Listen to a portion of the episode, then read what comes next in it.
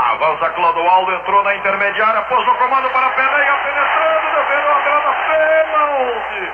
Pênalti! Pênalti sobre Pelé, pênalti contra o Vasco da Gama, em cima do lance que pode ser o milésimo gol, Zé Carlos.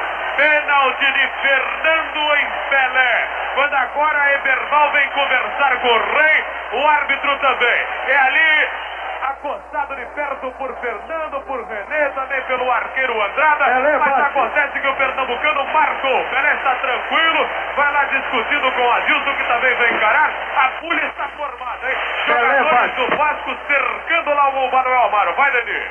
Pelé bate segundo instruções de Antoninho. Grita para Lima levar o recado. Pelé para a cobrança do pênalti. E o Fidelis, e o Fidelis está fazendo buraco na marca do pênalti para que Pelé perca. Vem na E a torcida no estádio, e a torcida no estádio em coro pede Pelé, Pelé, Pelé. Ao depoimento de Malquer, o pênalti Malquer. O pênalti foi claro, indiscutível. Pelé ia fazer o gol quando foi calçado, Valdir. Nada mais a acrescentar. Há uma multidão de fotógrafos, locutores, cinegrafistas atrás do gol de Andrada. O estádio quer Pelé, o maior estádio do mundo, quer o maior jogador do mundo, quer o seu Deus Valdir. para a cobrança. Pelé está aí com o gol do século nos pés. O que, que há, Zé Carlos? Ele apenas agora abraçou Andrada. Pelé abraçou Andrada e agora vai conversar com o Fernando explicando como foi o lance. Mas a verdade é que enquanto a bulha estava formada em torno do árbitro, Fidelis esburacou mais ainda a marca daquele pênalti. Pelé ajeita e a pelota não ganha equilíbrio de jeito nenhum. Já correu, vai lá o árbitro corrigir novamente. A cratera está formada e não é na lua não, hein?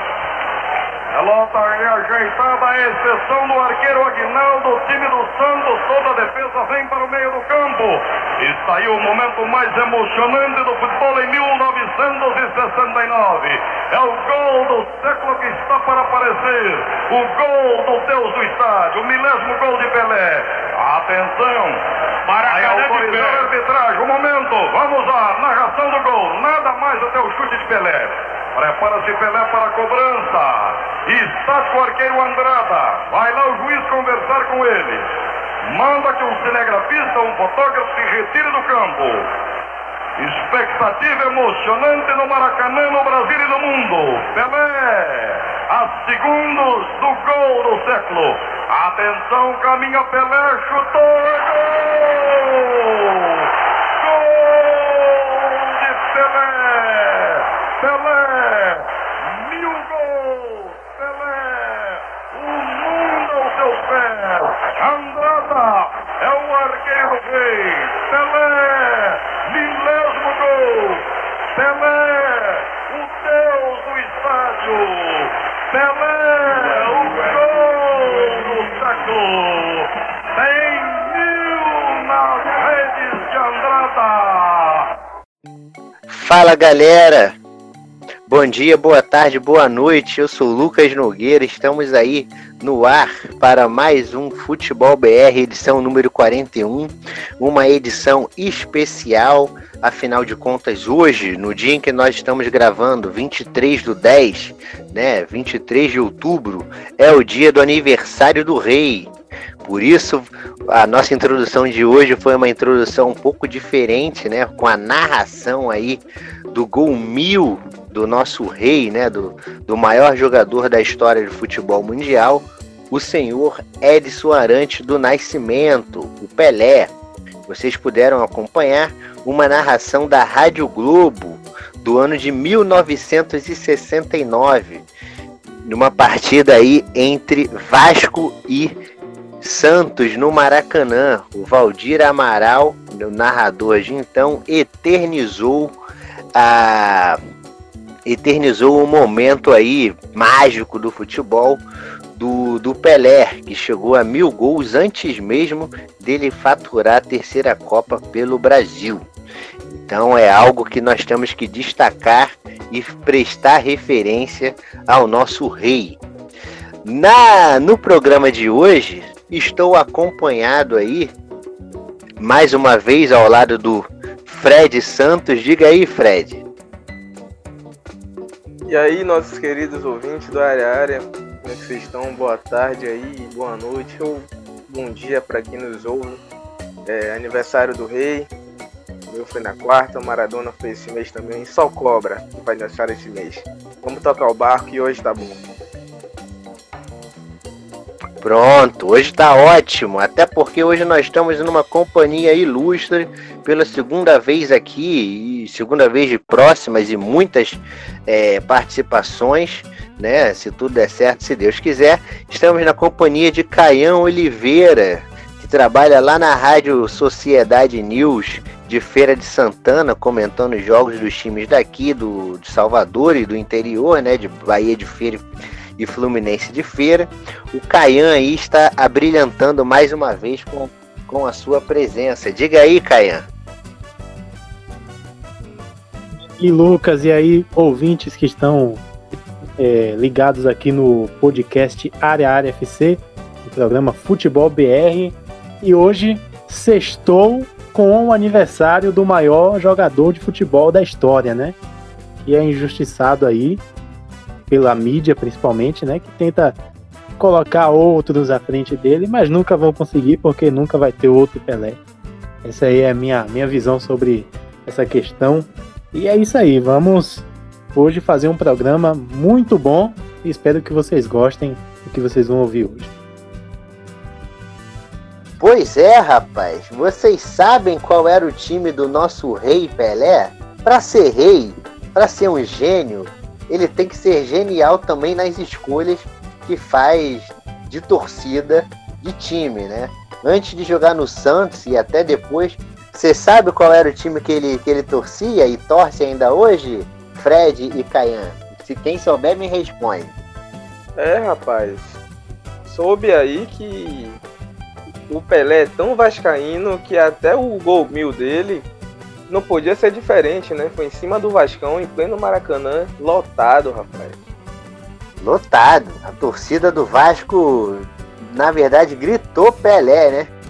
Muita gente foi ver o jogo, não só do, do, do, do Vasco, né? Que era o jogo Vasco e Santos, mas também por conta do Pelé. Vamos lembrar que naquela época é, o Santos jogava muitos jogos no Maracanã, né? Jogou Libertadores, jogou é, Mundial, né? Contra Benfica, aquele negócio todo. Então a torcida carioca aí cresceu acompanhando o Pelé de pertinho. Não é não, Caian? Pois é, e eu queria até trazer uma informação aqui que no gol mil dele contra o Vasco, uma rodada antes, o Vasco veio a Salvador jogar contra o Bahia e o goleiro do Bahia pegou o pênalti de Pelé que seria o gol mil dele. A torcida do Bahia gritou para ele deixar a bola entrar e ele pegou o pênalti. Não quis entrar para a história como o goleiro que tomou o gol mil do Rei. E foi lá e catou o goleiro Jurandir, do Bahia. Tinha Jurandir. Jurandir do Bahia, rapaz, Jurandir entrou pra história, hein? O cara que não tomou o gol do, do, do Rei, né? E quem tomou, quem acabou tomando foi o goleiro do Vasco, um goleiro até histórico do, do, do Vasco, que era o goleiro argentino Andrada. Andrada estava na campanha do, do Vasco, salvo engano, que deu fim aí ao, ao, jejum de títulos do Vasco, que o Vasco ficou 12 anos sem ganhar um campeonato carioca, de 58 a 1970, e ele ganhou o Cariocão pelo Vasco em 70 e depois foi campeão brasileiro também em 74, primeiro time carioca a vencer o brasileiro um Andrada aí que ficou eternizado por levar o gol mil do Pelé. E como a gente já está falando de Pelé, Pelé leva, nos leva a falar, obviamente, de seleção brasileira, né? É, Pelé que foi tricampeão mundial aí com a, com a camisa da, da amarelinha, né? Estreou com 17 anos lá na, na, na Copa da Suécia. E que dos cinco títulos que, que nós temos, três teve participação dele. Agora está um pouco mais difícil aí para a gente voltar a ser campeão, né? Mas aí nessa saga aí de reconstrução da seleção brasileira, hoje nós tivemos uma convocação, né? A convocação do nosso glorioso Tite e tivemos algumas novidades, né? Entre aspas, mas o que já era esperado, por exemplo, a volta do Alisson, né? Que, que, estava cortado devido à lesão e tudo mais. E aí eu queria repercutir com vocês, rapazes, é, um pouquinho dessa convocação quem vocês é, trariam, né? Deixariam de. Trocariam, na verdade, né? Quem vocês deixariam de fora dessa lista e quem vocês colocariam na lista? Primeiro eu quero ouvir o, o Caian e depois o Fred. Diga aí, Caian. Olha, eu não contaria com Gabriel Jesus, porque eu acredito que nesse momento o Matheus Cunha, do Hertha Berlim, está jogando melhor. Terminou a temporada da Bundesliga fazendo gol à torto e à direito. Eu acho que ele merecia estar aí no lugar do Gabriel Jesus. E o Éder Militão eu também não convocaria. Eu manteria o Felipe, zagueiro do Atlético de Madrid. E você, Fred? Eu não vou fugir muito daquilo que o Caian mencionou, não. É, o, o Felipe para mim tinha que ser, tinha que jogar. Eu acho que eu não levaria Thiago Silva, pensando em 2022, é, numa possível renovação que vem acontecer. Eu acho que Thiago Silva não vai estar em condições de atuar em alto nível em uma Copa do Mundo. Eu não levaria também o Gabriel Jesus, que não me agrada na seleção. É, e, o, e eu levaria o Bruno Guimarães, no lugar do, do Felipe Coutinho ou do até do próprio Everton Ribeiro, que para mim tem jogado mais do que o Coutinho, fazendo jus à sua convocação. E o Arthur também, né? Eu acho que eu não vou nem comentar sobre o Arthur. E para não me estressar, eu não vou nem comentar sobre a questão do Gabriel Menino. Pula para próxima. Pula para próxima. Eu também não convocaria o Gabriel Menino. Para mim isso parece mais ser uma jogada aí de empresário para botar ele na vitrine. O Caian falou aí que não convocaria o Militão e manteria o Felipe. Eu, eu colocaria os dois, viu? Eu só faria uma adaptação que era o seguinte: mantinha o Felipe ali para quarta zaga, como opção para quarta zaga. Felipe que está muito bem no Atlético de Madrid. É... E ali, rapaz, eu tirava o Gabriel Menino, que o Fred é, mencionou ele agora há pouco, e colocava o Militão ali, porque o Militão ele é, ele é um cara versátil. Ele tanto joga de zagueiro quanto joga também ali de, de lateral direito. Ele já mostrou que tem qualidade para fazer isso. Se você quiser é, um, um, lateral mais zagueiro que feche mais a linha defensiva, você tem o Militão, por exemplo. Né? Se você quiser um, um lateral mais agressivo, com, com poder de, maior de atacar o, o, a linha de fundo, você tem o Danilo. Então daria uma boa é, diversificada aí nas opções da, da linha para a linha defensiva, né? E os atacantes ali, eu concordo com todo mundo. Vinícius Júnior e Rodrigo ali é jogar a moeda pro alto mesmo e ver e ver e ver quem cai, porque eu vejo os dois ainda no, num nível bastante parecido um do outro, né? Eu não vejo assim uma diferença ainda muito clara entre um e outro. Vocês veem isso ou, ou, ou acham o Vinícius Júnior melhor até que o, que o, que o Rodrigo? Olha, eu acho que o Rodrigo ele é mais técnico do que o Vinícius Júnior no momento principalmente da conclusão das jogadas. O Vinícius Júnior tem um, uma facilidade de construir, mas não tem facilidade em concluir. E esse é um dos grandes problemas dele, que para mim seria algo que até impediria uma convocação para a seleção. Eu acho, eu concordo com o Kayama, Lucas, e para mim eu acho que nenhum dos dois ainda deveria estar sendo convocado. Eu acho que está sendo mais convocado pela questão pensando em Copa e Tite sempre tem alternado entre Vinícius Júnior e Rodrigo. E é o que o Caio falou: o Vinícius Júnior, se ele tivesse a conclusão do Rodrigo seria um jogador para mim completo. Porque em relação à criação, à criatividade de jogadas, deixar o companheiro na cara do gol, o Vinícius Júnior faz isso muito bem. E o Rodrigo, não, o Rodrigo é mais inteligente, ele finaliza melhor. Então me agrada mais o jeito de jogar do Rodrigo. Só que eu acho que para uma seleção que falta aquela agressividade do mano a mano de partir para cima, o Vinícius Júnior para mim se encaixa perfeitamente. Agora deixa eu só fugir um pouquinho o protocolo. Eu vou jogar nas caixas dos peitos de Lucas. Lucas, Diga. Thiago Galhardo e Marinho mereceriam uma chance neste momento? Ah, na lata, na lata, Canhã. Respondendo na lata aqui, não. Thiago Galhardo, não. Por que não? Ele tá numa temporada atípica. É a primeira temporada dele assim nessa fase goleadora. É, existem jogadores melhores do que ele, tá certo? Eu, ele tá bem no Inter e tal. Uma vez ele tá, uma coisa ele tá rendendo bem no Inter, outra coisa é ele render na seleção no nível que a gente espera, porque eu não vou convocar o Galhardo se eu estou num ciclo de Copa, tendo a incerteza de que ele manterá esse rendimento, essa regularidade até 2022.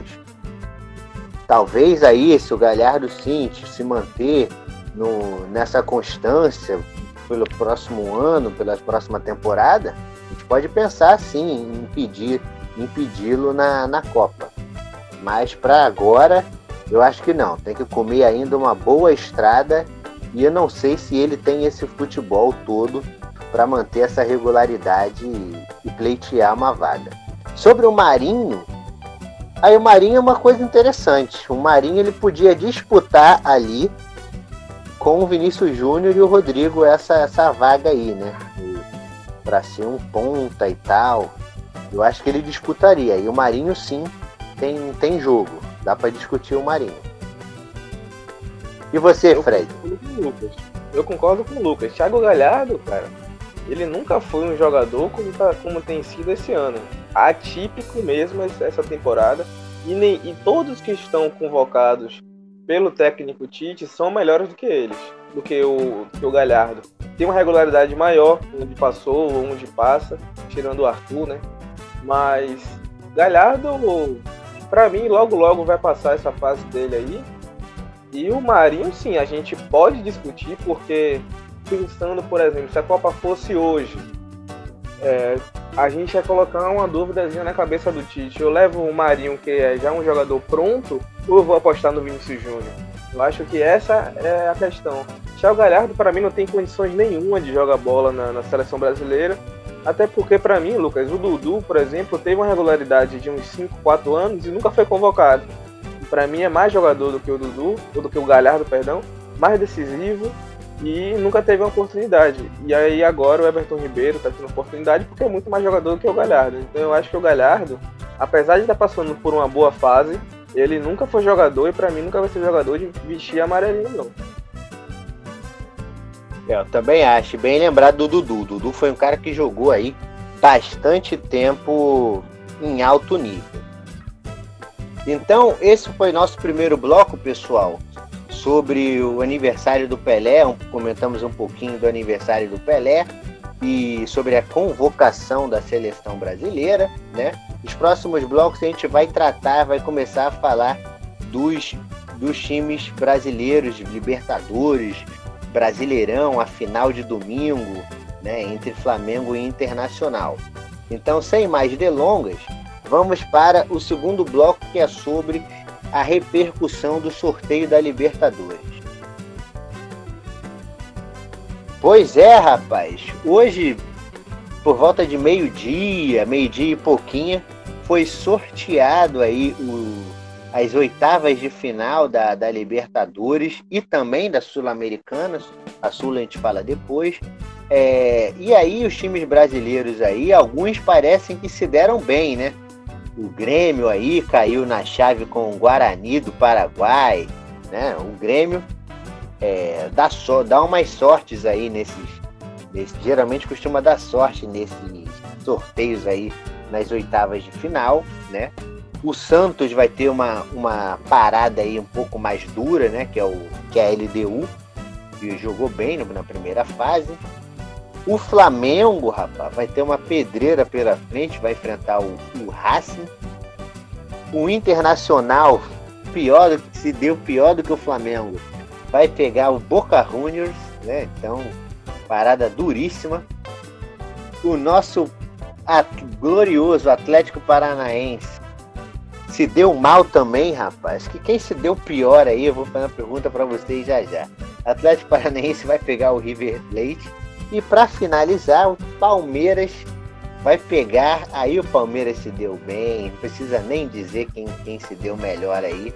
O Palmeiras vai pegar o glorioso Delfim, rapaz, do Equador. Então o Palmeiras ficou numa situação bastante confortável, tanto no sorteio quanto no chaveamento. E aí, galera, eu queria saber de vocês. É, primeiro, duas perguntas. A primeira pergunta é: qual time brasileiro tem a condição de ir mais longe para vocês? E a segunda pergunta é: qual time estrangeiro pode atrapalhar é, e ir mais longe aí nessa Libertadores. Vou, começar primeiro com o Fred, vamos dar ordem agora, e depois o Caian. Diga aí, Fred. Ah, Lucas, é, não tem, acho que não tem nem muito o que, que falar sobre isso. O Flamengo é o único time brasileiro que, para mim, tem totais condições de chegar na final da Libertadores. E em relação aos times estrangeiros, o Boca e River são os melhores times junto com o Flamengo, que pode sim dificultar o caminho de, de algum brasileiro aí. E você, Caia? Olha, o time brasileiro que para mim vai mais longe realmente é o Flamengo. O time mais difícil da chave do Flamengo, ali do lado do Flamengo ali, é o Boca Juniors né, que enfrenta o Internacional. Para mim, o Boca passa, enfrenta o Flamengo nas quartas e o Flamengo passando do Boca pode pegar Guarani, Grêmio, LDU ou Santos. Então, para mim, o, Flamengo tem uma chave muito inferior ao time dele. O time é, estrangeiro que para mim pode ir mais longe é o River Plate. É o River Plate tem um, um grupo já coeso, né? Tem uma parada fácil aqui, que é o Atlético Paranaense. O River vai passar de fase, mas pode enfrentar aí o Independiente Del Valle, que quer jogo. Independiente Del Valle aí com o Ramírez à frente, quer jogo e pode acabar atrapalhando aí os planos do River, mas na minha concepção eu acho que isso não deve acontecer. E eu discordo aí com relação ao Palmeiras, que não vai ser uma parada tão fácil por causa das deficiências do Palmeiras. O Palmeiras, rapaz, eu coloco o Palmeiras, mesmo com a deficiência, eu acredito que ele vá passando aí na empurrança mesmo aí do Delfim. Depois tem o Wilstermann e Libertar. O Libertar pode até fazer um jogo duro e tal. Martin Silva, goleiro do Vasco, tá, tá por lá. Mas eu acho que o Palmeiras tem muitas condições diferentes do Flamengo. Aí eu discordando de vocês, o Palmeiras tem muitas condições de pegar uma semifinal aí, se bater provavelmente com o River Plate numa semi. E Não. aí vai, vai ser dureza mesmo. É obrigação, o né, Flamengo, né, O Flamengo, para mim, ele vai. É obrigação, Fred. É obrigação. O Flamengo, para mim, ele vai ter, não é secando o Flamengo, mas ele vai pegar um adversário duro que é o Racing. Vamos lembrar que o Racing ano passado foi campeão argentino, certo? Acabou de vender, lógico, o Racing perdeu os jogadores, né? Perdeu aí o, o Zaratio, um meio de campo aí, sub-20, sub-22 aí da, da Argentina, foi vendido para o Atlético. Mas o, o, o Racing tem um, tem um time bastante é, matreiro, um time bom de bola, né? Então acredito que o, que o Racing possa sim é, dificultar muito o jogo do, do Flamengo. O Racing tem um bom treinador, o BKSS, né? Foi. Ele era treinador de Defesa e Justiça, foi vice-campeão é, argentino com Defesa e Justiça. Depois foi para o Racing. É, joga, o time joga para frente, é um, é um time envolvente, sabe jogar bola. Então pode sim dificultar bastante o, o Flamengo. E depois do Flamengo se passar, aí, amigo, pega o Boca Juniors, né? E Boca é Boca, né? Boca pode ser o que for, pode estar na fase que for, mas um gigante desses na sua frente, meu irmão, é difícil.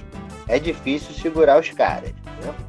Vamos lembrar que tem, tem um caso curioso, né? Que é a origem do apelido Galinha para o River Plate, né? Gagina, né? O, o, que o Boca Júnior deu essa alcunha para o River Plate. Lá atrás, na Libertadores de 70 alguma coisa, 76, o Cruzeiro foi campeão e ganhou do, do River Plate na final de virada, após estar perdendo de, 3, de 2 a 0. E aí, rapaz, o que, que aconteceu? No outro ano, o Cruzeiro foi para a final de novo e dessa vez contra o Boca Juniors e levou de 3, não viram a cor da bola.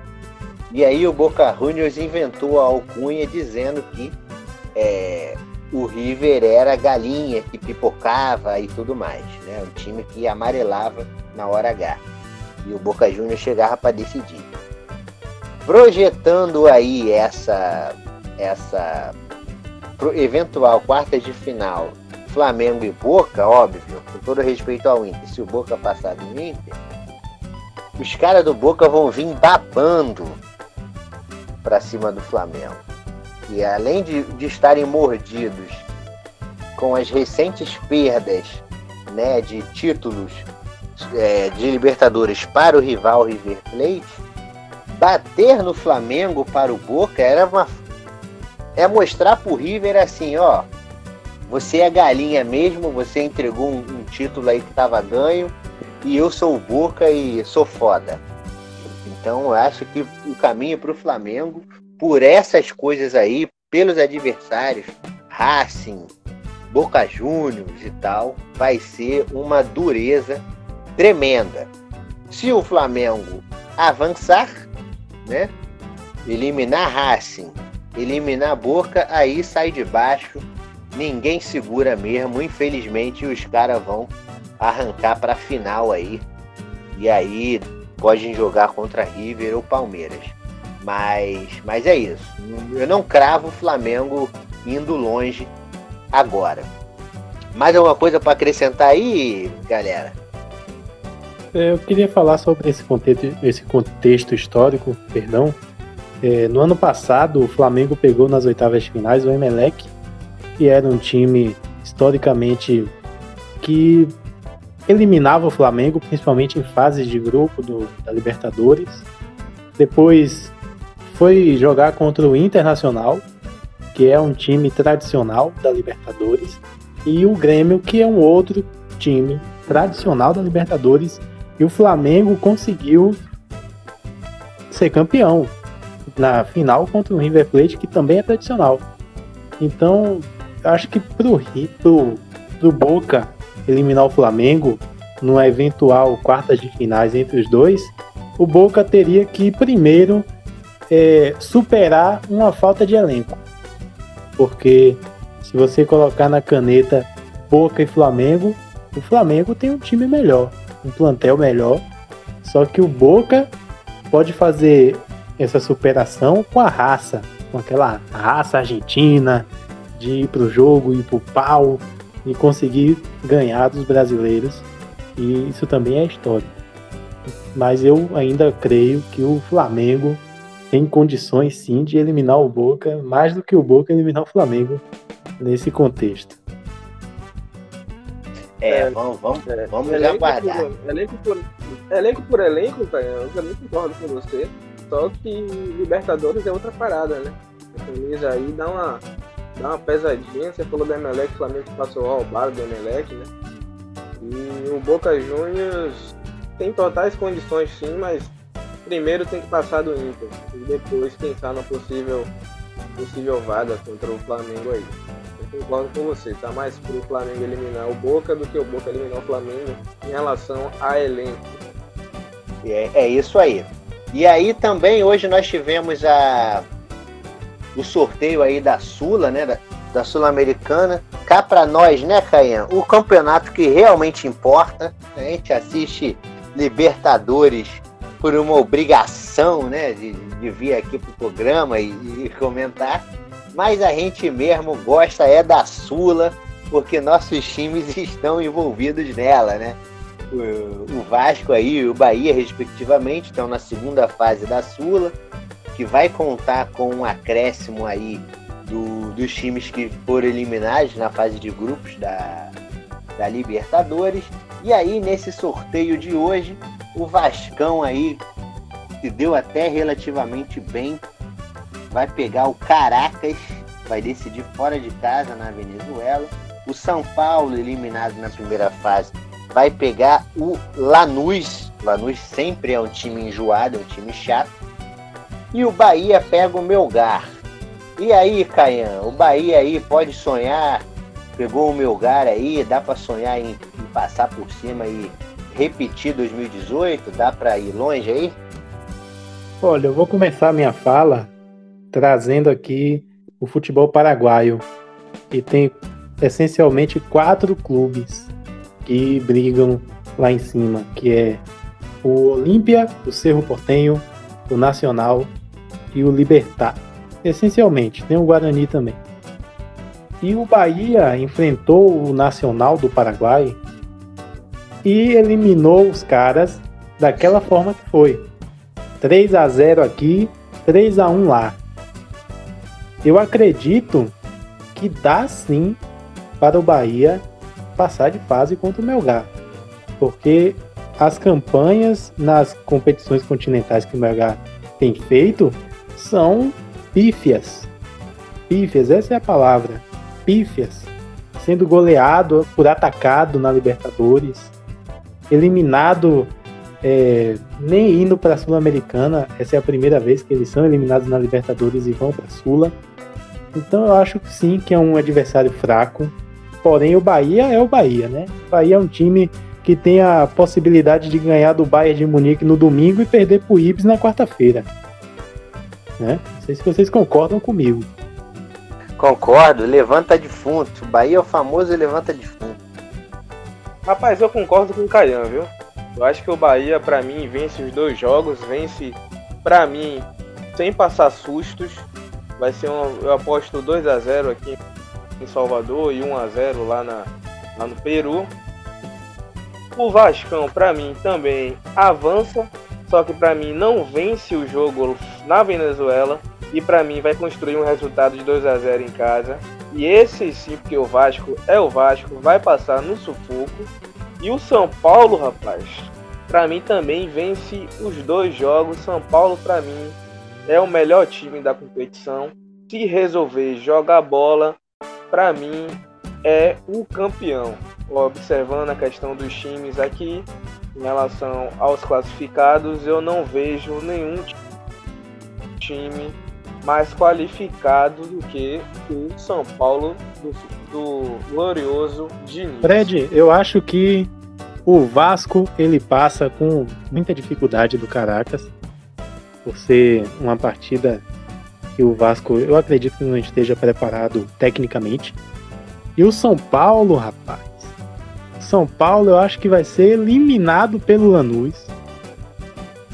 E o Lanús vai longe nessa competição.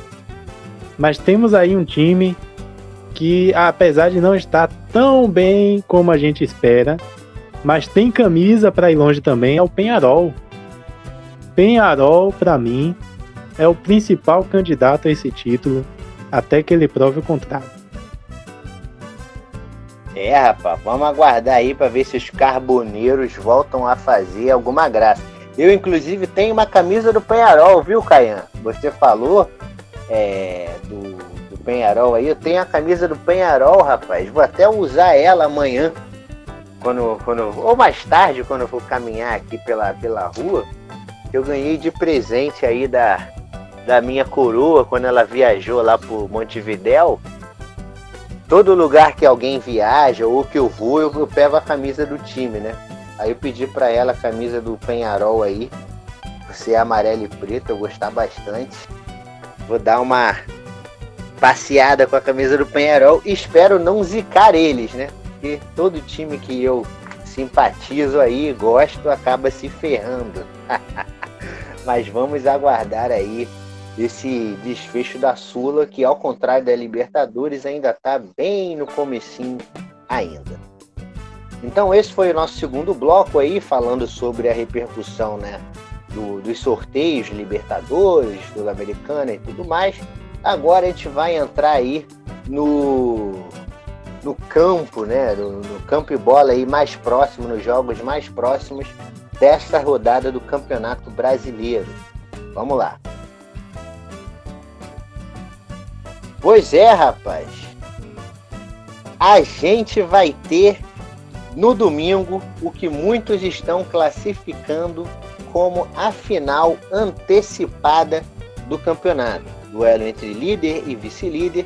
O Internacional recebe o Flamengo no, no Beira Rio. E aí, uma participação especial aí no, no programa de hoje. Vamos ouvir a voz de um colorado aí, o Danilo, que mandou um áudio aí pra gente, repercutindo um pouco do que ele acha, do que ele espera dessa grande partida aí entre Internacional e Flamengo no Beira Rio. Fala galera do Área Área FC, primeiramente mandando aqui um forte abraço a todos os membros aí do Futebol BR, muito bom estar aqui falando com vocês. E agradecendo também a Lucas pelo convite, pelo espaço, infelizmente não deu para participar do programa presencialmente, quem sabe aí no futuro próximo, mas enfim, né, para hoje estamos aí para falar do Internacional, o Inter que enfrenta o Flamengo nesse fim de semana, para mim, o jogo da rodada, acho que para todos, né, o jogo da rodada entre os dois líderes da competição, uma das equipes aí empatadas com 34 pontos, né, em primeiro colocado, o Inter acaba levando uma certa vantagem pelo fator saldo de gol e a expectativa é de um jogo muito estudado, né? Eu não vejo o Kudê entrando para esse jogo para surpreender o Flamengo. Acho que o Inter ele jogará da, da mesma maneira que vem jogando contra todos, é um futebol de muita posse de bola, explorando o, alguns jogadores, né, principalmente o Thiago Galhardo, que vem vivendo um momento mágico, né, o auge da sua carreira. E o Inter ele vai se basear também pelo fato de ser uma equipe muito objetiva, né? O Inter ele precisa construir poucas oportunidades para marcar gols. Então, acho que essas são as armas do Inter frente a um Flamengo que tem, a gente sabe, né, que vem de uma crescente muito grande, vem vencendo jogos e também vem se sobressaindo relativamente bem, ou melhor, muito bem, né, é, pelo fator, né, de ter muitos jogos é, em dias próximos, né, o Flamengo veio de uma sequência de jogos a cada dois dias, então é preciso entender também o bom momento do adversário, né, e frente a um adversário que tem um elenco muito forte, muito superior, inclusive, é muito difícil a gente poder imaginar uma, uma eventual vitória.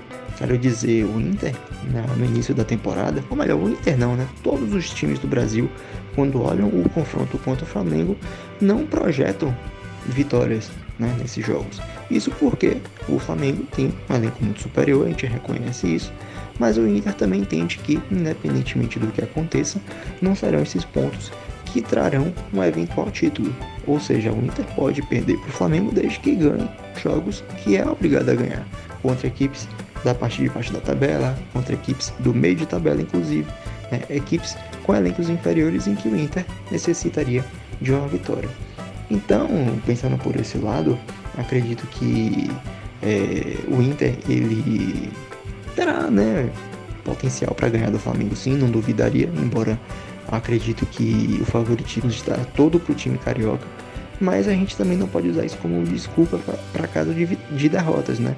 Isso porque uma vitória frente ao Flamengo, isso elevaria ainda mais a confiança do Inter, colocaria frente aos adversários para o restante da competição um pouco mais de respeito, né? Vai enfrentar uma equipe que demonstrou é, merecer né, a posição em que está, apesar de que, no meu ponto de vista, diferentemente de muitos outros comentários que eu ouço por aí, o Inter vem fazendo sim uma campanha muito acima das expectativas. E não é por acaso, né? O Eduardo Cudê ele tem experiência sim em um campeonato de pontos corridos longo como o nosso. Ele que já foi campeão argentino pelo Racing e a gente sabe, né? Por mais que não sejam campeonatos é, muito parecidos tecnicamente, na Argentina é um campeonato tão louco como o nosso, onde o Lanterna também ganha do líder. Então a experiência do Kudê acaba contando bastante aí para essa boa campanha que o Inter vem fazendo, né? E também não é uma coincidência que treinadores estrangeiros estejam liderando o Campeonato Brasileiro, né? Estou falando desses três primeiros colocados, né? O Kudê, o Sampaoli e o Domenech Torrente. Mas enfim, galera, é, acredito que não tem muito para onde correr. O Inter fez um jogo contra a Universidade Católica no Chile e vem enfrentando também um processo logístico relativamente grande, né? Teve uma viagem para o Recife, voltou, aí depois foi para Santiago no Chile e voltou também e enfrentará o Flamengo aí agora no Beira Rio. Mas enfim, para finalizar minha participação aqui, eu gostaria de mandar uma pergunta para vocês, para apimentar ainda mais aí o debate. Queria saber de vocês o que é que, o que, é que vocês acham, né? Quem vem fazendo o melhor trabalho até aqui, se é o Eduardo Cudê ou o Domenech Torrente, e por que o Eduardo Cudê. Mas enfim, galera, valeu. Muito bom falar com vocês. Tamo junto aí, até a próxima. Então, esse foi o Danilo falando aí sobre o que ele espera. O Danilo tá um pouco pessimista aí, um pouco meio com o pé atrás, tá meio receoso, não tá cravando nada de que o, o Inter é favorito, nada disso. Ele tá bem pessimista não, ele está bem realista, né? Ele está ali, sabe das limitações do, do Colorado, mas espera, obviamente, um bom resultado. E vocês, galera, repercutindo aí um pouco do que o Danilo passou pra gente, Danilo que lançou uma pergunta, né? É, primeiro eu quero que vocês falem o que vocês esperam desse jogo e respondendo a pergunta do Danilo, quem vocês acham que, estão fazendo, que está fazendo o melhor trabalho até o momento? Eduardo Cudê ou Domené? Vou, vou começar essa rodada agora pelo Caian. Diga aí, Caian. Olha, essa partida do domingo entre Internacional e Flamengo, eu acredito que o Flamengo deve levar a melhor por uma questão mais de plantel, né? Porque o Flamengo vem se desenvolvendo mais na, nas últimas partidas. E o Flamengo deve realmente vencer o Inter, que não tem assim um grande time, não tem um grande plantel, um grande desempenho, porém tem um grande treinador. E esse sim vem feito, vem fazendo um trabalho muito bom à frente do Internacional. Porém, ele não será campeão e, na minha opinião, tampouco vai ganhar do Flamengo, porque o seu time o seu elenco não atende à qualidade dele, não atende às, às, às necessidades que ele tem para montar um time mais forte. Pode ser que na próxima temporada o Internacional venha com reforços melhores. Né? O Internacional que deve jogar aí com Heitor na direita ou Rodinei, porque o Sarabia está machucado. Heitor e Rodinei, você depender de jogadores como esses, para disputar um título brasileiro, não dá, não dá. Na esquerda, Moisés, que eu não preciso nem falar nada, e o Wendel. Pelo amor de Deus, não dá para jogar com laterais assim.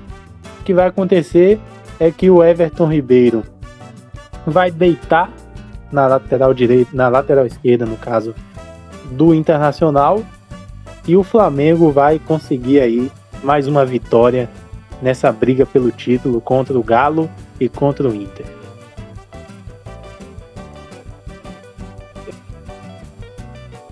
Eu acredito, Lucas, que a gente vem conversando bastante, que o Internacional, para mim, não tem condições nenhuma de disputar um campeonato de pontos corridos de igual, de igual para igual, com a intensidade que os torcedores sonham e acreditam que possa existir. Acreditam num Flamengo, para mim, jogando bem, ir vencendo o jogo, arrisca até aqui o placar, uns 3 a 1 Flamengo. O Flamengo para mim não vai passar tanto susto durante o, jo o jogo. E o Caian foi cirúrgico quando ele falou que o, o Kudê, ele não tem material humano necessário para aplicar certos tipos de esquema pela limitação do seu elenco. Isso faz bastante diferença. Respondendo à pergunta do Danilo, eu acho que assim, o Kudê, ele tira leite de pedra, ele consegue fazer o Inter jogar bem com esses jogadores que ele tem em mãos, não que seja um dos piores materiais humanos em relação ao elenco do Brasil, mas que um time que precisa e quer entende que precisa muito conquistar um título porque faz anos que não conquista, não dá para você ter no elenco com o Wendel, Moisés, é, o Marcos Guilherme para mim é um jogador fraquíssimo, é, o Abel Hernandes para mim ainda não disse para o que veio, então o Internacional precisa contratar e o poder para mim tira leite de pedra. Em relação ao Domenech, para mim ele é o famoso engenheiro de obra pronta. Ah, mas o Abel, mas o Abel é diferente da, das é, treinadores brasileiros. Para mim realmente não tem essa capacidade de, de hoje comandar um time como o Flamengo e fazer o jogar. Eu acho que o, o Domenech ele está começando agora a colocar as suas coisas em prática. Quando ele chegou aqui, ele não sabia é, como funcionava direito o futebol brasileiro, foi tomando as pancadas dele aos poucos e agora está voltando à, à normalidade que a gente já comentava, Lucas. E eu acho que para mim hoje não tem como dizer que o Poder faz um trabalho melhor do que o Dominete, porque os números estão aí. Mas o que me agrada mais é o Poder, é óbvio. O time é mais limitado, ele consegue fazer esse time no Internacional jogar. A pergunta, Lucas, seria o Dominec com, com jogadores que tem, faria o mesmo trabalho que o Kudê, sempre será um si, entendeu? Mas hoje, se botar na balança, o Kudê está à frente, o Kudê não, perdão, o Dominec está à frente do, do Kudê e, de, e dos demais treinadores aqui no Brasil. É, rapaz, o Fred aí apostou no Cudê, no, no Cudê não, no Domené. E você, Canha, concorda ou discorda? Eu discordo, né, no, no ponto em que ele acredita ao, ao Domenech Torrente como um, um, treinador que está à frente aí na maioria dos treinadores do futebol brasileiro, porque para mim realmente esse, esse homem que está à frente é o Eduardo Cudê. Eduardo Cudê, seguido de Jorge Sampaoli, e aí sim o Torrente. Porque o Cudê, ele pegou um time que tem um elenco para disputar meio de tabela e está conseguindo disputar o título. E nesse momento, ele está em primeiro lugar, com 34 pontos, empatado com o Flamengo. Se o Jorge Jesus estivesse no Flamengo hoje, eu trago essa fala aqui para mim, responsabilidade minha. O Flamengo estaria disparado em primeiro lugar. Não teria como disputar com esse time. O o Torrente chegou e não conseguiu manter o mesmo ritmo do Jorge Jesus. Ele acabou fazendo o Flamengo retroceder um pouco. É, essa é a minha visão. Ele não conseguiu desenvolver o trabalho do Jorge Jesus, que ficou aí pela metade. Ele trouxe mais problemas do que resoluções. Tá entendendo? Hoje é, a gente pegou aí um período de um Flamengo fraco, um Flamengo que era presa fácil. Até porque tomou 3 a 0 do Atlético Goianiense e um time que quer brigar por título não poderia naquele momento tomar 3 a 0 do Atlético Goianiense. Então eu acho sim que o Cudê está à frente por ter um time ruim à sua disposição e ter feito aí um Thiago Galhardo como artilheiro do Campeonato Brasileiro, né? É de é de cair o queixo quando a gente olha para a tabela de artilharia e Thiago Galhardo está lá em cima. Eu acho que, apesar de o Inter não ser campeão brasileiro, não vai ser, eu acho sim que o Eduardo Cudê está à frente do Domina. Rapaz, sim, eu sou, sou, sua posição é bem plausível, eu concordo com, com sua opinião. Só que, baseando em números e fatos, é, o Flamengo, para mim, for analisar o trabalho dele, é como eu falei, o, o Domenech para mim é engenheiro de obra pronta. Então, para ele é mais fácil ter resultados. É, eu acho que a questão do retrocesso foi no início, como eu falei, inclusive o Lucas no, no início do programa, dos nossos programas, na chegada do Dominec, ele falava assim que o Dominec ainda está tentando entender futebol brasileiro, que quando ajustar, engrenar, pula para a próxima. E é o que está acontecendo. Eu concordo, por exemplo, o São Paulo ano passado para mim é, é, fez, um, fez um trabalho com o Santos, com o Diego Pituca no meio, que foi sensacional. Mas não dá para você jamais colocar ele no mesmo patamar do que o, o Jorge Jesus, um exemplo. É, eu, esse ano, para mim, vai ser a mesma coisa. Eu acho que o Internacional não vai ter fôlego para brigar. Será terceiro colocado. Eu coloco o Atlético Mineiro em segundo.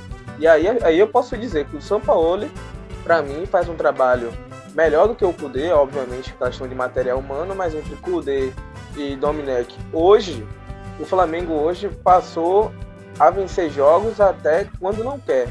Mas, e sem contar na sequência de jogos absurdas que o Flamengo teve. O Flamengo jogou na terça, depois jogou na quinta, e ainda assim conseguiu manter um certo tipo de padrão ali. E não, mesmo que não tenha perdido contra o, o Bragantino, é, empatou, teve oportunidade para virar o jogo, não virou realmente. É, feliz o Atlético e o Galo por isso, mas é para mim o Domenech é hoje o, o, número um em relação a até aquela obra pronta ali e não vai ter nenhuma dificuldade. Por exemplo, o Domenech ele altera pouco o Flamengo. Já o São Paulo não, já o Cudê não. Então acho que um cara que tem algo, algo pronto é mais fácil. Mas o Kudê me agrada mais, o São Paulo me agrada mais. Mas hoje, hoje eu coloco o Dominelli. Então, entre os dois, eu, eu, eu. Não é questão de preferência. É questão assim. Eu reconheço o trabalho do Kudê, então respondendo na lata, o Kudê está fazendo um trabalho com, com o que ele tem superior ao do Domi é, o Kudê, ele reconhece a limitação do, do, do, time, tanto que ele não bota o time para cima igual um maluco. Você vê o Internacional atacando, sufocando os, os jogos que ele tem que ganhar. Você não vê o Internacional sofrendo muito defensivamente, constantemente, como o São Paulo sofre, como o Galo de São Paulo tem sofrido. Então isso também é um mérito do, do, do Kudê em, enxergar a sua limitação, até onde ele pode ir, e, e não extrapolar isso. E os resultados estão vindo. Eu acho que o Inter pensou no Kudê mais num projeto a longo prazo do que necessariamente de ser campeão brasileiro esse ano. Acho que o Inter, num processo de reconstrução que ele vem fazendo, voltando da Série B, já fez umas duas boas temporadas depois que caiu e tal. É se reerguer e disputar com um trabalho de longo prazo, aí voltar a disputar os títulos. Então, mesmo agora, se o, se o Inter não vencer, o poder não ganhar, para mim tá dentro do pacote. É, e sobre o, o Domené, né, uma informação aqui do, do SofaScore, nos primeiros 11 jogos do Domené foi só 51%, 51 de aproveitamento. Nos últimos 10 jogos do Domené, e aí inclui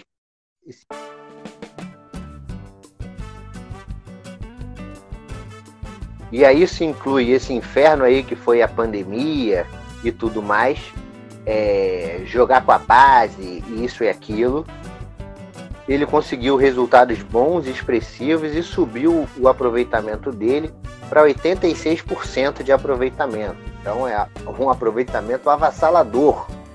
Então se ele manter esse aproveitamento até o final do campeonato, acabou, já era, né? Se a gente dividir por dois, fazer a média do Domené, é de 61 por, 69% de aproveitamento, que é uma média até ok uma média já até acima dos, dos técnicos que nós temos aqui no Brasil. Então, no momento, o Cudê, para mim, é, tem o trabalho melhor, pela dificuldade que ele tem em frente, mas pensando aí no, numa continuidade aí mais para frente, o trabalho do Domi tem tudo aí para subir, quem sabe ultrapassar o, o argentino, o Cudê. Né? E aí, pegando um pouco um gancho do que o, o, o Danilo falou, justamente sabendo dessa limitação, eu não vejo o, o Internacional atacando igual um maluco o Flamengo no domingo, não. O Inter vai fazer um jogo seguro, um jogo é, vai tentar travar o meio de campo, fazer um jogo ali bem pegado ali na intermediária e, e tentar não sofrer muito com as estocadas do, do Flamengo, né? Que vai ter Bruno Henrique de volta, vai ter vai ter Everton Ribeiro, então vai ser vai ser complicado mesmo. Então acho que ele vai se segurar, não vai partir para cima não. Eu cogito até um empate para o Inter sair vivo, dado o contexto, é interessante. Não sei se vocês concordam com isso. Se o Inter tinha que jogar para cima e tal, mas acho que um empate para o Inter sair vivo já seria interessante, né? Porque se o Flamengo ganhar esse jogo e os outros confrontos ali, o próprio Atlético depois, ganhar, se gabaritar é aquele abraço, amigo. Não tem para onde correr, infelizmente, né? Vocês acham que o Inter vai jogar para cima ou vai também se precaver aí contra o Flamengo? Então, eu acho que o Internacional ele vai começar o jogo atrás, esperando o Flamengo, mas o Flamengo vai conseguir fazer um gol. Então, isso vai fazer com que o Inter saia do jogo. O que vai acarretar a mais gols do Flamengo. Para mim, vai ser um jogo que o Flamengo vai conseguir levar a melhor e disparar na liderança. Eu concordo com o Caião. O Flamengo vai, vai jogar no, no seu melhor estilo. O Internacional vai, vai Acho, acredito que os primeiros 15 minutos vai ser aquele jogo muito feio, truncado, estudioso. E aí eu acho que o Internacional só tem uma, uma possibilidade de fazer uma graça se sair, no sair à frente do placar. Porque se o Flamengo sair na frente do placar e o Inter ter que sair para o jogo, eu acho que é caixão e vela e pula para próxima. É, caixão e vela e pula para próxima. É, nesse, nesse final de semana também a gente vai ter um jogo aí é, que o seu esportão vai estar envolvido, Fred, que é enfrentar o, o Galo mordido, né? Esse Atlético aí, com todo respeito, confiança zero nessa disputa aí de título aí. Para mim, depois do que eu vi segunda-feira contra o Bahia, é, assim, moral zero aí para esse Atlético. Para mim, ficar em terceiro lugar aí tá, tá no lucro que time frágil como esse, exposto como esse, fora de casa, que perde para times horrorosos fora de casa, não tem condições nenhuma de almejar e disputar o título, né? E aí, como os times de vocês estão estiveram estiveram ou estarão envolvidos é, com o Atlético, né? O Caian ganhou 3 a 1 né? O Bahia e você vai pegar o Galo agora lá no, no Mineirão, eu queria ouvir um pouquinho de vocês aí. Se vocês concordam com a minha análise, se dá, se dá para confiar nesse Atlético, se vocês acham que esse Atlético vai brigar e tal, vai disputar, ou, ou pula para a próxima mesmo. Primeiro ouvi o Caian, porque o jogo de segunda já passou, o Bahia ganhou, o Caian tá feliz. Mas pensando um pouco nesse Atlético aí, Caian, é, você acredita aí que que vai melhorar o desempenho fora de casa, que é horroroso, patético, para não dizer coisa pior? Diga aí, Caio. Olha, no Atlético Mineiro, eu detectei, sobretudo, uma deficiência física. Né? O Atlético não. Ele impôs um ritmo alucinante desde o começo, mas não conseguiu sustentar fisicamente. Já no fim do primeiro tempo, o Bahia já conseguiu chegar com contra-ataques Elias perdendo um gol de frente pro gol, já não é tão assim novidade, mas é, o Atlético Mineiro ele precisa às vezes tirar o pé do acelerador, senão ele não vai conseguir chegar lá na lá na frente brigando pelo título ainda, né? Lembrando aqui que o São Paulo vem de baixo tentando tirar aí esse Atlético da briga, até do terceiro lugar, que eu acho que o São Paulo ainda vai conseguir desenvolver no, no campeonato. Né? Para mim, o São Paulo ainda chega mais à frente do que o quarto lugar. O Santos tem essa possibilidade também. Que o Santos, apesar de não ter um time bom de, de nomes tecnicamente, o Santos tem raça, né? Pode chegar aí no Atlético. Atlético tem que ver essa ameaça também. O, o Jorge, Jorge Sampaoli é um técnico muito idealista. Ele quer o time no ataque o tempo todo, por isso que ele tomou 3 a 1 E agora contra o, o esporte do Jair, ele pode também ser surpreendido lá no Mineirão, porque o Jair é um técnico que tem ideias de futebol reativo. Se ele não conseguir matar o jogo como ele não conseguiu contra o Bahia, ele pode sim tomar uma surpresa bem na cara lá em Minas Gerais. Não sei se o Fred concorda comigo. Rapaz, eu concordo com você em tudo que você falou e um ponto crucial é a questão física do Atlético. E eu parei a observar em relação ao seu comentário, é, você foi cirúrgico porque Keno é um cara que só aguenta um tempo, o Johan só aguenta um tempo, o Natan não corre pra ninguém, é, até o Jair mesmo não é um cara fisicamente é um dos melhores, o Sacha também não. Então, para o que o São Paulo pede, é, se fosse convertido em gols, o Atlético Mineiro, para mim, é terminar o Campeonato Brasileiro com mais de 100 gols. Uma média bota aí de 3 gols por, gols por jogos. Mas eu acho, Lucas, para mim o Atlético Mineiro já foi, é porque para mim um time que quer ser campeão brasileiro não pode perder do Bahia, com todo respeito ao Caian. É, se for surpreendido pelo esporte, não pode também. Perdeu pro Fortaleza jogando com mais um, quase o segundo tempo inteiro. Perdeu em casa do Botafogo. Ou seja, pontos que o Flamengo, por exemplo, ganhou de todo mundo. E ganhou, ganhou jogando bem. O Atlético Mineiro, para mim, é um patético mineiro, como falam, né? É, dá margem a, a, esse tipo de comentário, porque o Atlético Mineiro realmente é um time que dá gosto de jogar jogar, é um time que joga bonito, joga para frente, mas não tem como sustentar esse futebol é, de intensidade, como o Caian falou brilhantemente, porque o Atlético não é um time físico.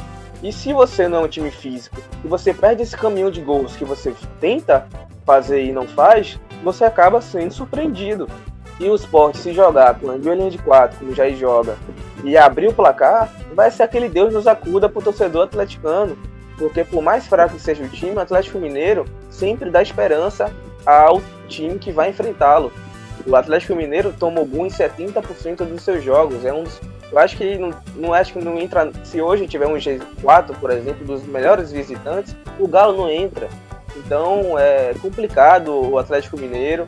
Para mim, que São Paulo ele tem totais culpas em relação a isso. Inclusive na questão de, de, saída de bola de jogo, ele tem jogadores limitados, ele exige desses jogadores algo que eles não podem corresponder em relação técnica mesmo. E infelizmente é, o Atlético Mineiro para mim esse ano vai mais uma vez pateticar de novo. E eu vou torcer aqui, Lucas, para o Cruzeiro subir e ano que vem ser campeão mineiro para mostrar ao Atlético Mineiro que é clube grande, porque o Atlético Mineiro não faz uma graça para ninguém, meus amigos. Exatamente, Fred. O Atlético Mineiro não consegue fazer uma graça nem quando o rival tá na pior. É uma coisa assim mesmo inexplicável, como diria o outro, inenarrável. É né? uma coisa assim. E que... detalhe, foi eliminado pelo, pelo Afogados, Lucas. O Afogados está decretando, perdão, falência por não ter recursos financeiros. O Atlético Mineiro completo, não é nem para dizer que estava reserva não, completo, né, era o Dudamel, mas não existe você ser eliminado pro time do Afogado. Só o Atlético Mineiro consegue essa proeza. Entendeu? Por isso que nunca vai ser bicampeão brasileiro. É, não só isso, não só isso, o Atlético Mineiro foi eliminado da Sul-Americana pelo União de Santa Fé. Não Ainda com o Dudamel. Exatamente. Mas isso, isso é tudo sintomas de um desespero da diretoria para poder fazer um ano é, bom, porque o Cruzeiro está na pior. Ou seja, o Atlético Mineiro vive em função do Cruzeiro. Isso, essa irresponsabilidade de gastar dinheiro, de, de correr para fazer para ser campeão, isso aí é porque o Cruzeiro caiu. Se o Cruzeiro não tivesse caído, não teria nada disso aí. Exatamente, e, digo mais, eu acho que esse time do Atlético Mineiro é algo para 2021. Só que a torcida do Atlético Mineiro, ela vive uma ilusão no mundo da fantasia que acha que o time é algo que não, que não existe, entendeu? Ou, ou pro Galo ser campeão, faz o seguinte, chama Ronaldinho Gaúcho, faz um contrato de produtividade com ele, porque só assim vai ser campeão de novo. Porque é um projeto que se constrói, ninguém é campeão assim, monta um time no ano e vai ser campeão. O Flamengo, antes do Jorge Jesus engrenar, foi vice da Copa do Brasil, foi vice da Sul-Americana, foi bateu na trave no Brasileiro. Então não é do dia para noite. Ou seja, Lembrando mas aqui, o Galo, é como o Caio falou, parece que vive do Cruzeiro, pô. Lembrando aqui, não fiquem bravos comigo, torcedores do Galo, os galenses, né, como alguns amigos dizem, o Atlético tem que ter a, a, consciência de que o Flamengo, que é um case de sucesso hoje no futebol brasileiro, vem se reconstruindo desde 2013 com medidas austeras. Austeridade na, nas finanças. Não é do dia para noite, como o Atlético Mineiro está querendo fazer, não. E como você falou aí uma coisa que o Atlético Mineiro vai colher no ano que vem, eu acho que não vai colher nada, vai colher é problemas. O ano que vem para o Atlético Mineiro, pra, na minha concepção, é assustador, é assombroso. Porque a conta vai chegar. A conta disso tudo aí vai chegar para o Atlético. É, rapaz, a conta, a conta pode chegar. Se esse bilionário aí, Rubens Menin, não assumir, não pagar, a coisa vai ficar feia, né? E só para arrematar essa, essa questão do Atlético, vocês falaram aí de uma coisa aí de questão física. Mesmo o Atlético caindo fisicamente, o Atlético ainda descansou mais do que o Bahia, gente. O Bahia jogou na sexta-feira à noite, 8 da noite, contra o Goiás. O jogo acabou por volta das 10, 10 e pouca. Viajou de volta para Salvador, fez conexão, Goiânia, Brasília, Brasília, Salvador no dia seguinte. Não treinou no, no domingo, só recuperou. Fez um treino mequetrefe no domingo foi pro jogo segunda.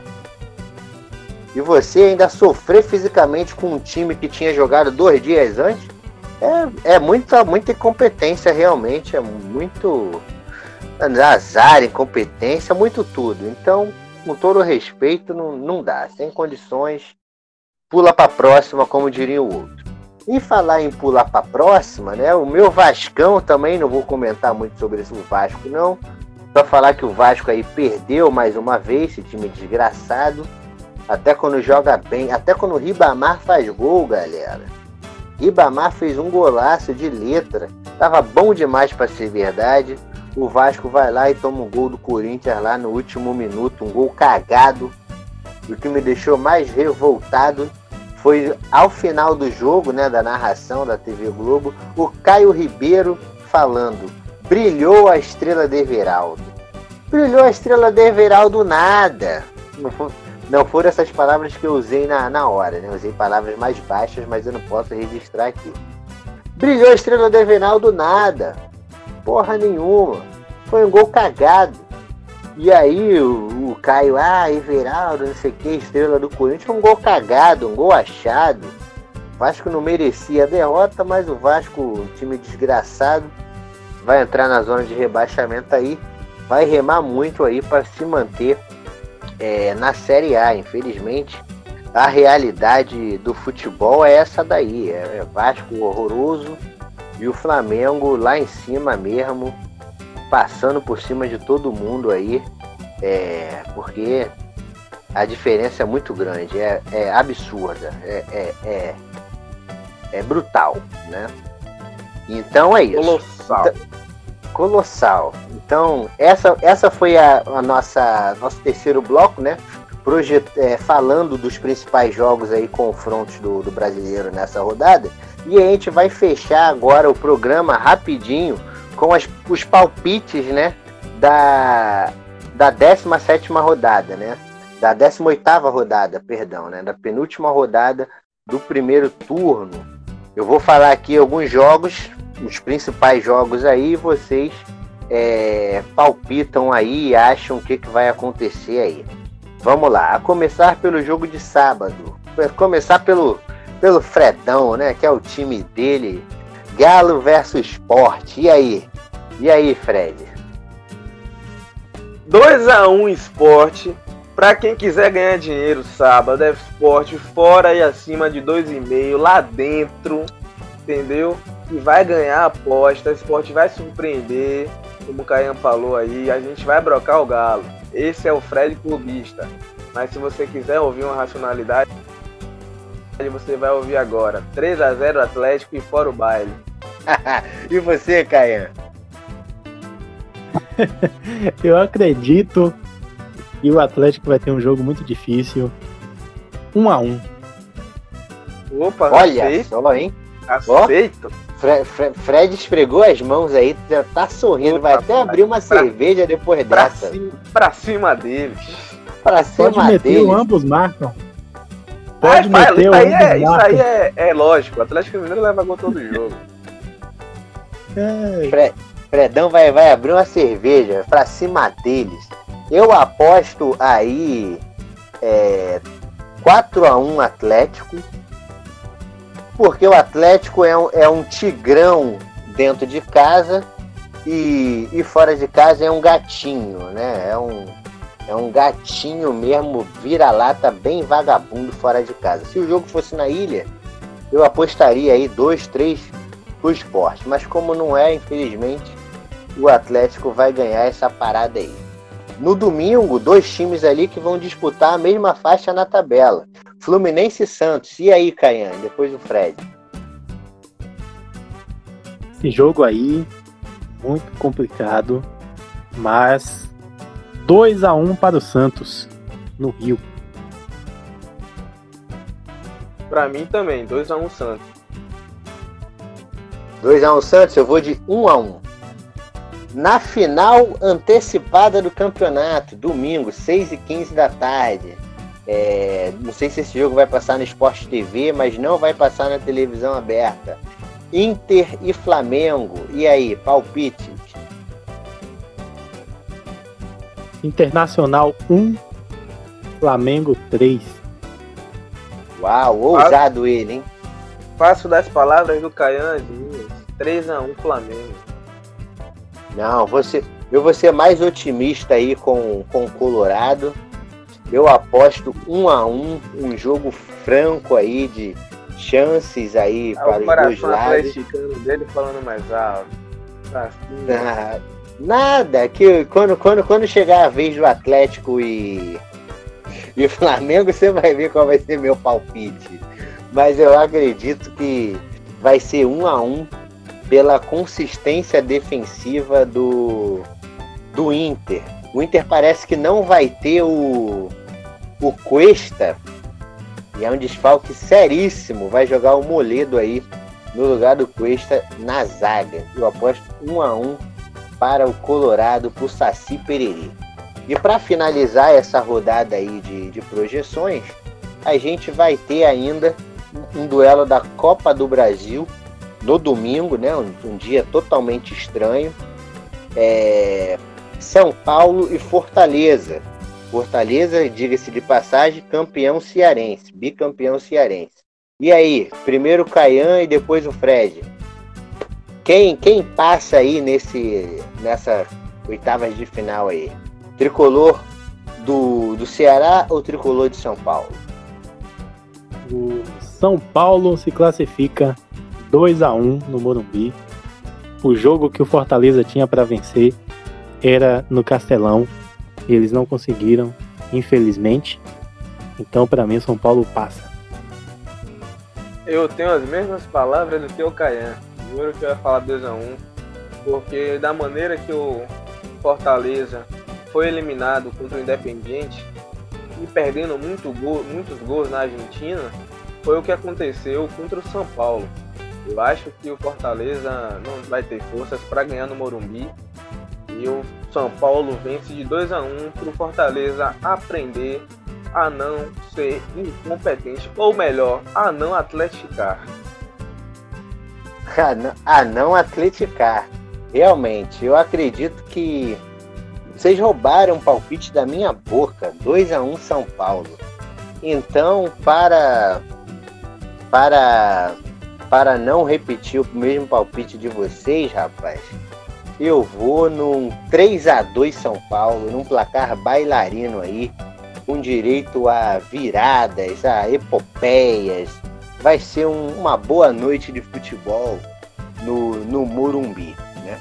Só uma atualização de uma informação aqui: Internacional e Flamengo vai passar somente no Premier, não vai passar nem na na Globo, nem na Globo, né? Porque o jogo é seis da tarde, nem no Sport TV. Graças a Deus, só vai assistir mesmo quem tem o Premier, porque ninguém aguenta ficar vendo Glória só Flamengo na Globo, porque é um saco, né? Pelo amor de Deus.